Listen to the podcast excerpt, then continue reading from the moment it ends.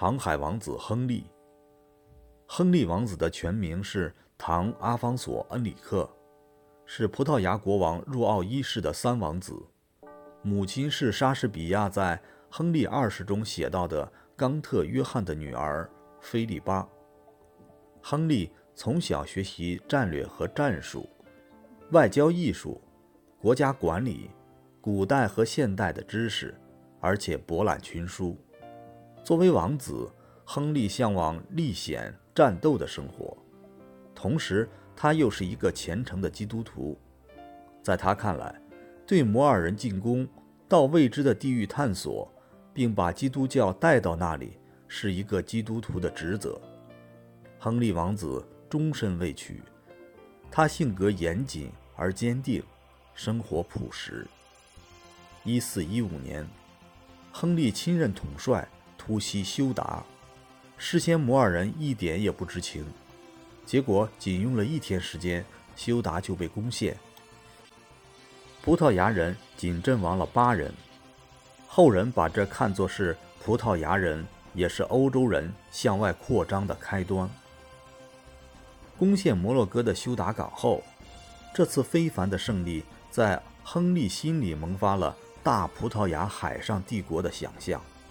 为了这个意愿，他到远离政治中心里斯本的葡萄牙最南部的阿加维省任总督，并在靠近。圣维森特角的一个叫萨格里什的小村子里定居下来，这个地方成了他以后几十年中到陌生地方进行探险的出发地。从1415年到1460年间，亨利王子的舰队一次又一次地从那个被人遗忘的海角出发，小心翼翼地沿着荒芜的非洲海岸航行，几十海里。或几百海里的向南推进。亨利是葡萄牙乃至世界地理发现的宏伟事业的开拓者和组织者。他既令后人敬仰，也被后人诟骂。他的业绩是封建主义与早期资本主义嵌合其中所特有的。他是虔诚的基督教徒，并以骑士风度荣耀一生。他又是从古希腊文明中窃得一支火炬照亮大西洋海岸的普罗米修斯。他是用科学武装了头脑的早期殖民事业的领袖，又是敢于向世界之谜挑战的探险事业的英雄。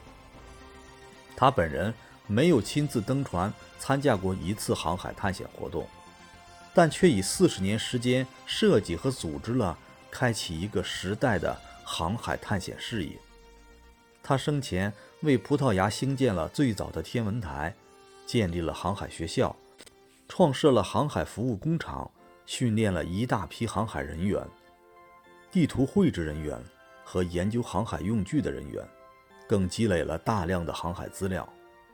在他的有效组织下，使葡萄牙集中了当时世界帆船航海的全部成果。具备了南下大西洋探险的基本条件。他逝世时还留下了许多未尽的心愿：葡萄牙人必须设法绕过非洲的南端，为抵达印度需绘制范围更大的航海图，还有收集有关季风和海潮的更详细的资料等等。这使得葡萄牙的航海大方线不像那些商人为贸易所进行的孤立探险。而是一个两百年来有规划、有系统组织的任务和策略。